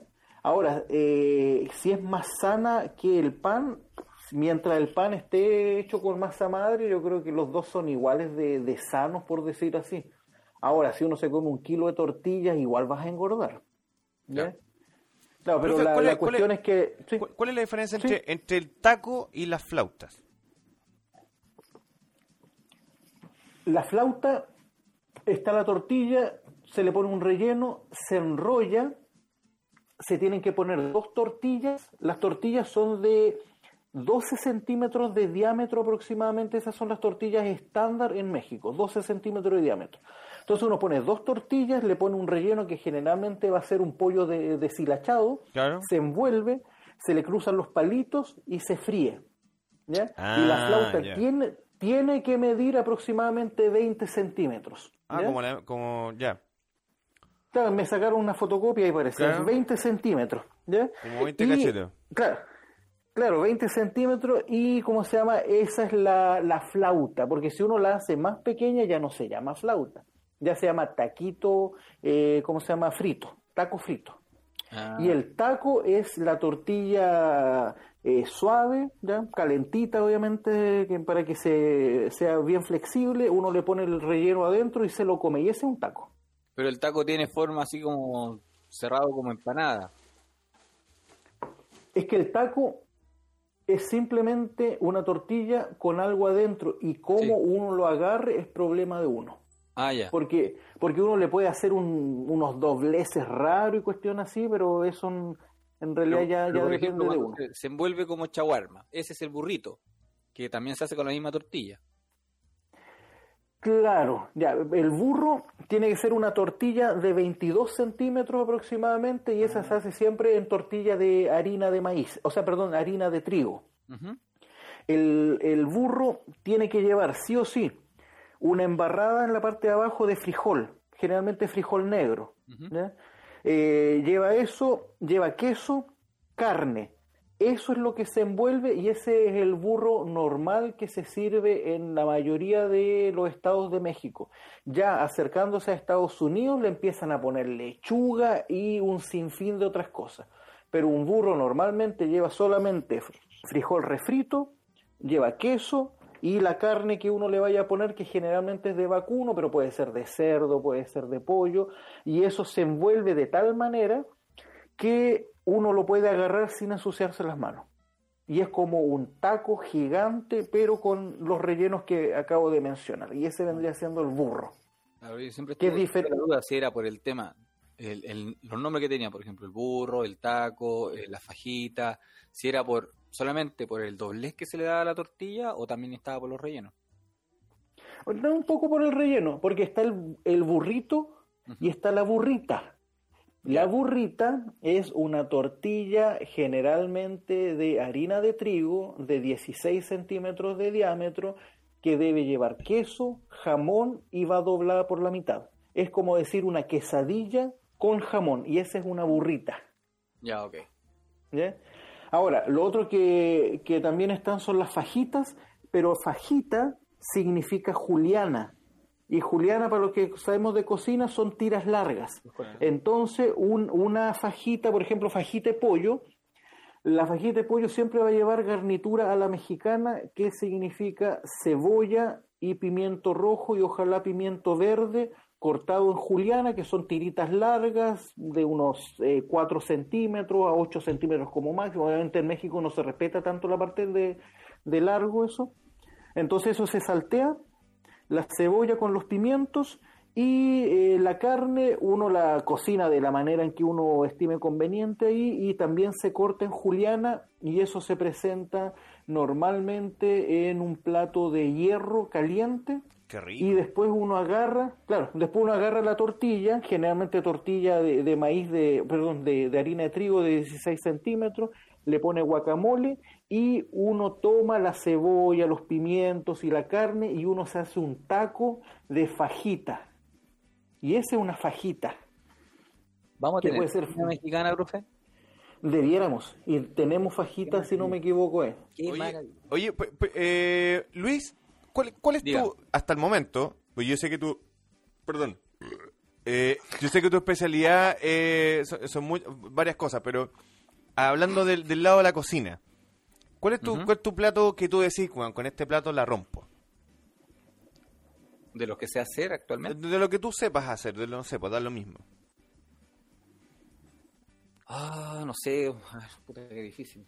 Que nunca he pensado hacer como Por ejemplo, si tú dijeras, voy, eh, voy a invitar a mi polola a, a comer, a mis papás y la weá, bla, bla, bla, para hacer una... Ya, ¿qué, qué cocináis? ¿Qué, qué, qué- qué tú Yo decís soy bien el- de comida tradicional, weón. ¿Tú, sí? nada, Yo soy de comida tradicional, weón. ¿Sabes qué, Luis? ¿Ah? Luis, te, te voy a decir algo. ¿Mm? Y no te lo voy a mandar a decir con nadie. Ya, dígame nomás. Eres un excelente cocinero. ¿Y sabes por qué? Porque un excelente cocinero, cuando le hacen esta pregunta, se sabe. complica todo porque, porque no sabe. Alguien que no es un buen cocinero dice, ah, yo me luzco con tal cosa. ¿Y por qué? Porque es lo único, claro, porque es- ¿y por qué? Porque es lo único que saben hacer. Se especializan Entonces- en otra cosa. Claro, entonces yo siempre he pensado que cuando uno es un buen, ahora no estoy diciendo que, claro, porque a mí me pasa lo mismo, cuando a mí me preguntan con qué me luzco, me complico todo y no sé qué decir. No quiere decir que soy un- una eminencia ni nada de eso, pero uno llega a un nivel de ser buen cocinero y cuando uno le dicen cuál es tu especialidad, mm, es, es que no sé.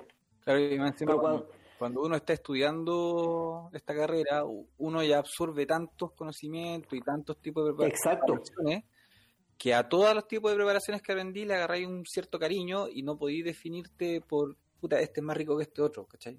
Es como, Claro. es como difícil. ¿Y? Y, por, por ejemplo, en mi caso, claro, a mí me gusta más el tema de la cocina tradicional, pues. O la, la cocina chilena también, eh, me gusta mucho hacerla. Porque aparte son preparaciones con las que uno creció, pues. Claro. ¿Y sabes qué, cuál es el otro, el otro que yo distingo de cuando uno llega a cierto nivel?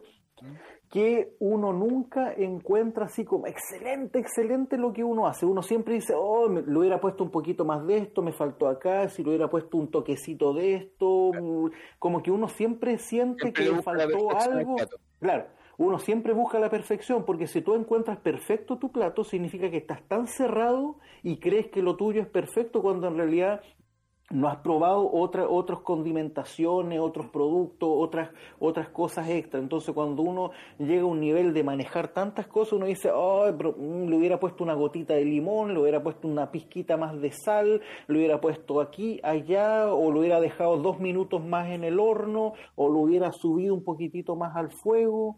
Entonces uno siempre está como en esa onda de buscando la perfección y uno como que nunca la encuentra porque uno siempre está pensando más allá. Claro, y estar experimentando sabores, investigar sabores, mezclar Exacto. sabores que uno jamás pensaste que iba a mezclar. Y bueno, yo estoy en ese proceso, pues, pero iba a hartas, por ejemplo, feria gastronómica o feria de emprendedores donde vendían así como productos gourmet, por decirlo de alguna manera. Y ahora cagué, pues. yo no puedo ir a ninguna parte, está todo cerrado. Mm, Pero estaba en ese proceso yo, pues. como buscando, experimentando nuevos sabores.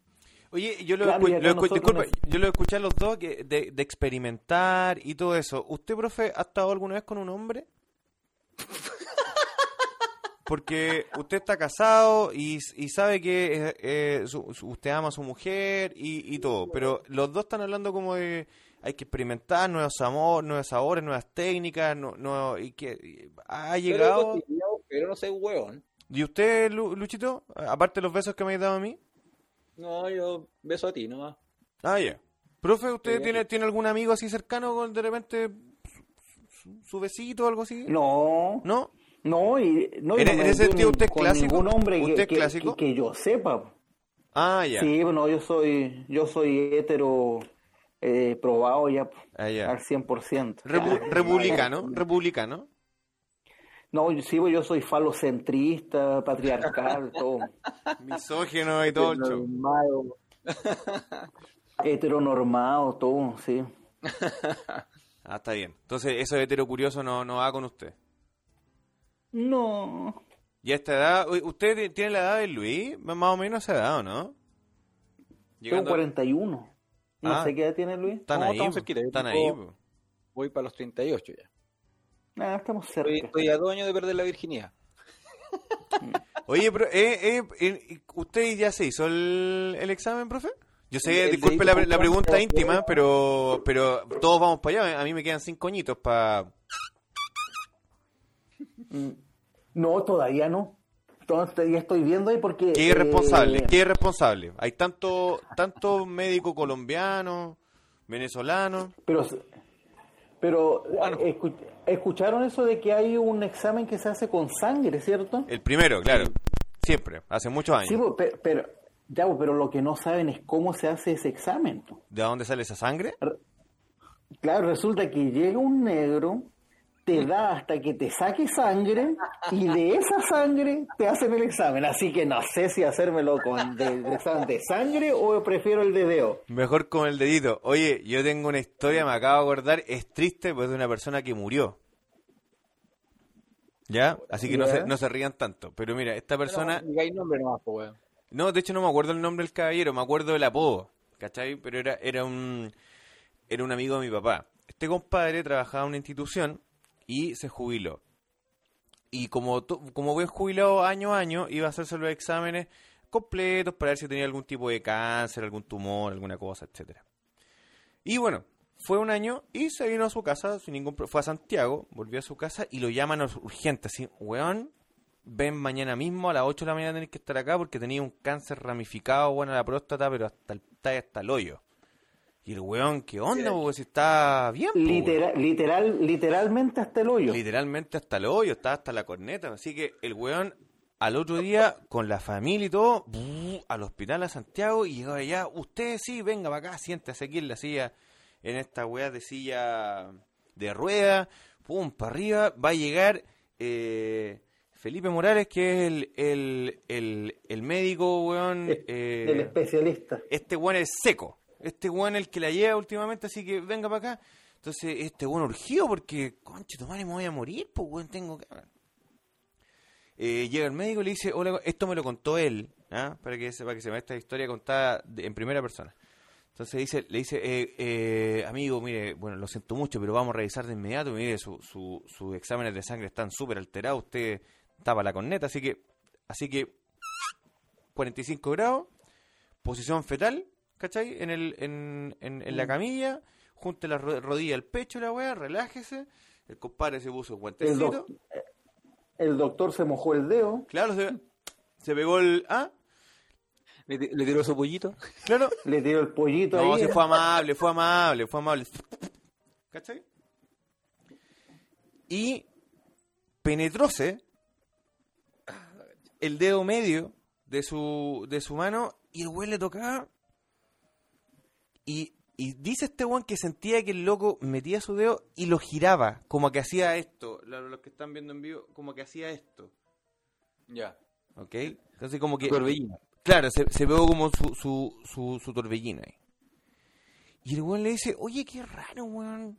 A ver, a ver, pero después de nuevo, weón. Se sacó el guante, de nuevo, ¿cachai? Se puso otro pensando que a lo mejor, no sé, pues había perdido la sensibilidad del dedo.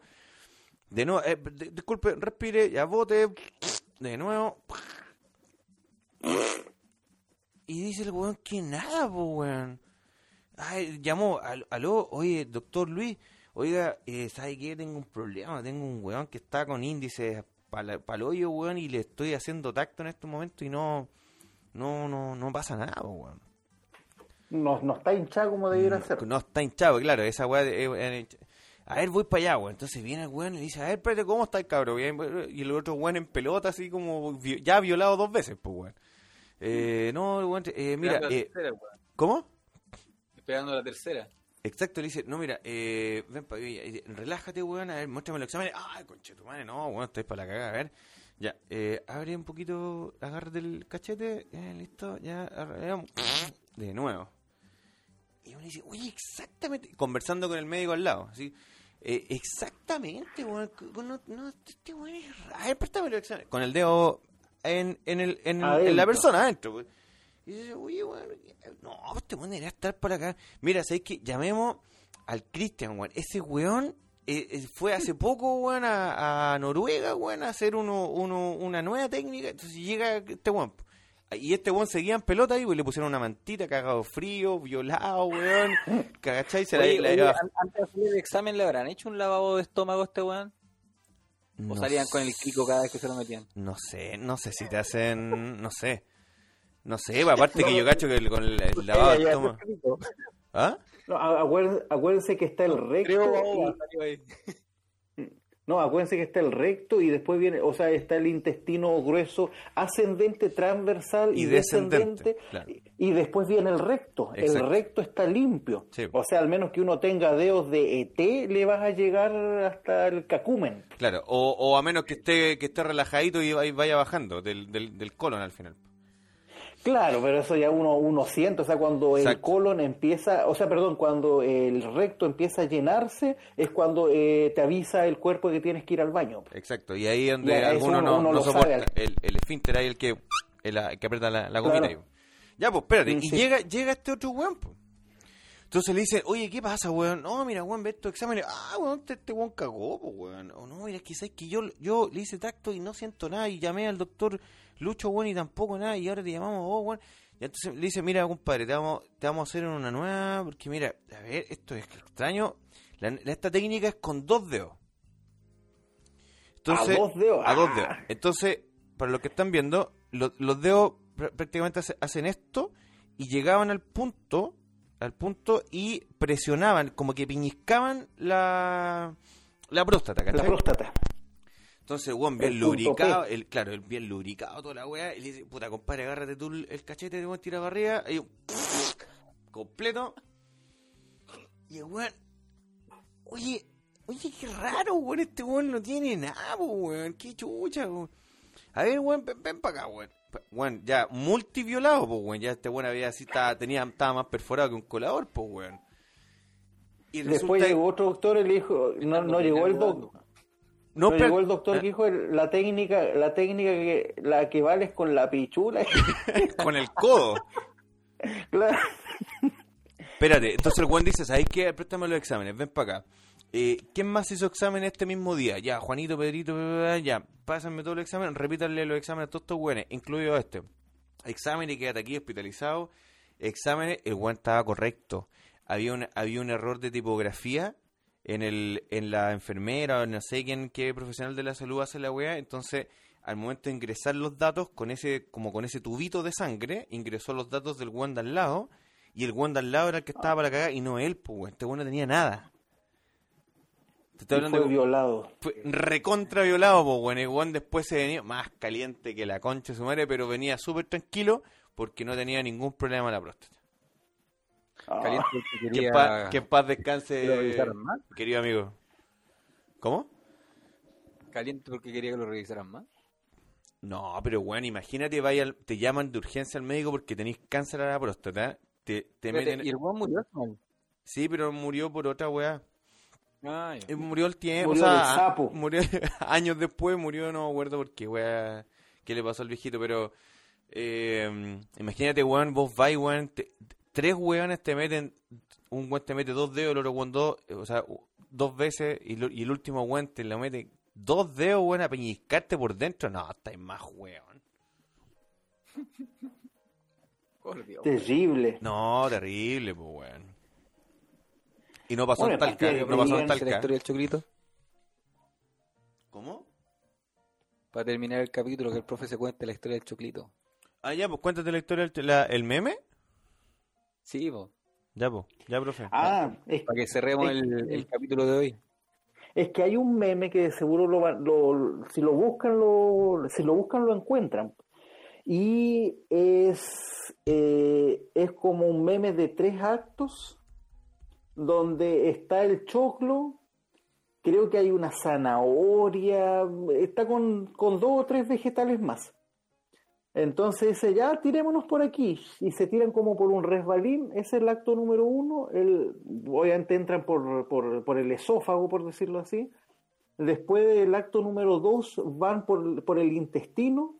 Y en el acto número 3 los otros vegetales están pero completamente destruidos. Y él está enterito y dice, ¡Uh, vamos de nuevo, hagámoslo de nuevo! Ese, ese es el meme que hay de, de un choclo, que, que ahí tiene que estar, hace tiempo lo vi. Se confirma el choclo. Oiga, profe, ¿y usted cuando come choclo eh, devuelve el choclo al, al sistema sanitario, no? Inmortal. Devuelve el inmortal. Sí, después lo, lo tengo que ir a recuperar ahí a, por A- allá por, A por Concón, Esmal. a la boca, a Concón. No, pues weón, no, o sea, acá en la planta Al de- sendero, al sendero. A la planta TASP. Pero de ahí, la- de ahí mandan todos a cagar por el río para allá, pues, weón. Literalmente mandan esa cagada para allá. No, weón. Oye, dice la productora que nos queda 10 minutos para que se nos corte la transmisión de nuevo. Ya. Entonces, profesor, fue un agrado. La verdad que eh, fue, fue un agrado haber con- conversado con una persona de, de tal nivel cognitivo importante y, y, y de hablar tanta estupidez eh, seria. Yo, yo- a la par con nosotros la estupidez. sí, me agrada, me agrada, me agrada. Muchas gracias, chicos, por la invitación y, y aquí estoy para cuando requieran otra vez ahí una conexión. Oye, pero po- Ya. podríamos, podríamos después ya en vivo, ya, o sea, ya cuando termine esto, poder hacer algo en vivo y mostrarle, el, mostrar el arte culinario de este, de, de este personaje. ¿Hacer un crossover, dices tú? Eh, no, claro, en vivo y, y que podamos cocinar algo, po, Claro. ¿Cierto? Pues claro, cuando, te digo, cuando se pueda ahí, en dos años más. Más o menos, Cuando como el te- cuando te- 2022. cuando termine, claro, cuando termine Oye, ya la, la contingencia. disparó la... el coronavirus pues, en Chile. Sí, Están ay, en con res- 400, anteayer Sí. estábamos 800, hoy día estamos en 950 y algo. ¿Diario? ¿Diario? Diario, po. sí, ¿Diarios? Diarios, perro. No, que diario. esto- no. Y esto me preocupa un montón y yo creo que esto va a ser conversación que vamos a tener en nuestras próximas clases ahí. Eh, claro, nosotros estamos pronto a regresar a la normalidad, por decirlo así. Teníamos contemplado nosotros como para la tercera o cuarta semana de mayo ya poder volver a las clases. Le digo algo, Pero profe. así como El No día del pico va a volver a las clases en mayo. Yo- Se lo digo con, con toda la sinceridad del mundo. a haber- que una reestructuración en, el, en los calendarios y, tirar toda la teoría en el primer semestre, tanto de primer semestre y segundo semestre, tirarlo todo en teoría para el primer semestre este año. Sí, yo, yo creo que algo así tiene Todo que hacerse. sea práctica, hacerla en el segundo semestre. Sí, porque está complicada la cosa, o sea, todos queremos volver obviamente, pero así como está esto, o sea, de partida que vuelvan los cabros chicos a clase, lo veo pero complicadísimo, así como va esto. Ahora, esto que se están abriendo los moles, los centros comerciales, esto todo en Santiago, yo creo que los van a volver a cerrar porque así Sí, no, la cada vez... tomó la decisión.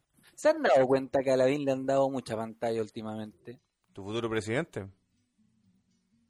Yo Sí, pero la- Los canales y los medios lo están tirando a él. Sí. Lo que pasa es que de, de derecha, por decirlo así, Sí. es el único personaje como que hace bien las cosas, pero lamentablemente él, aunque se tire de presidente, no va a ganar, porque él tiene un gran problema que es... Es su risa, que-. No, no, el, el problema es que él tiene que... eh, mira, si ponen a competir a dos personas en un kilómetro de distancia y a uno lo pones en bicicleta y a otro en un Ferrari, gana el que va en el Ferrari, ¿cierto? Y el problema que tiene Lavín es que Lavín está en un Ferrari, o sea, está en una municipalidad donde tiene todos los recursos para hacer absolutamente todo. Pero si estás de presidente de la República, eh, no es como tener un Ferrari, es como tener una bicicleta. Entonces tú no, no puedes hacer lo mismo que estás haciendo en este caso en la comuna de Las Condes porque tienes la plata para hacerlo, pero si llegas de presidente no vas a poder hacer eso porque no está la plata para, para, para esas cosas. Entonces es el problema que tiene él. Él hace lo que quiere porque tiene los recursos. Y claro, hace muchas muchas cosas buenas porque tiene los recursos. Ojo, nuestra amiga Paola Ruiz nos confirma que el día de hoy se confirmaron 1.427 nuevos casos en un solo día. Sí, 1.400. Y esto va a seguir subiendo. Y de eso, eh, pregunta Paola, de esos 1.400 y algo, ¿cuántos son asintomáticos? Porque, Había un buen porcentaje, claro, como 20 o 30% creo. Es que es harto, pues, que imagínate casi de, de Luca, estás hablando de que 300 personas son asintomáticas. Entonces, imagínate, esos buenos vaya a tirar a, cuánto buen vaya a contagiar una cantidad. Claro, sí, esa, es la cuestión. Y ahora, como están en la Universidad Austral en el sur, está, sacaron un nuevo tipo de test eh, que es más barato y es más rápido todavía, entonces ahora vamos a estar teniendo 2.000 a 3.000 casos diarios porque ahora están testeando a más gente. Antes, acuérdense que solamente se testeaba al que estaba así con la fiebre, que claro, con todos los síntomas, recién ahí le hacían el test. De hecho, había gente que llegaba con síntomas y los mandaban para la casa y todo eso y no le hacían el test. Ahora se le está haciendo a toda la gente, entonces va a empezar a aparecer una cantidad de gente contagiada que va a hacer que a lo mejor van a tirar a, cuarentena a muchas ciudades o muchas, eh, muchas ¿cómo se llama?, regiones. Entonces, antes que antes que caguemos, yo creo que tenemos que hacer un asado. Sí. sí, pues podemos hacer un asado los tres manteniendo la distancia social, ¿o no? Claro. Profe, ¿se anima, no? la distancia. Bueno, como usted pesa como 120 kilos, tenemos que estar como a dos metros y medio. Sí, pero acuérdense que en el asado la idea es comer la carne, no comerse entre uno, así que da lo mismo y la... la, carne, la carne, la carne asada. ¿Qué cosa, Lucho? La wea es asado no mariconeo. No, pues no mariconeo, no, pues está weón. Cero mariconeo. No, pues, no y lo, bueno de, de, del asado es que el humo ese elimina el coronavirus, así que no importa, uno puede juntarse en los asados, y, no hay problema. Harta grasa. Mm. Se suma la vela. Se suma la vela. La vela pone, mira, vamos a hacerlo a Coa. Listo. Final de los programas, weón. Sí, se nos acaba, sí, se nos acaba. Así que. Profe, un agrado, nos vemos. Sí. Un, abrazo psicológico. Un abrazo psicológico para todos. Un abrazo enorme. Nos estamos viendo en un próximo capítulo.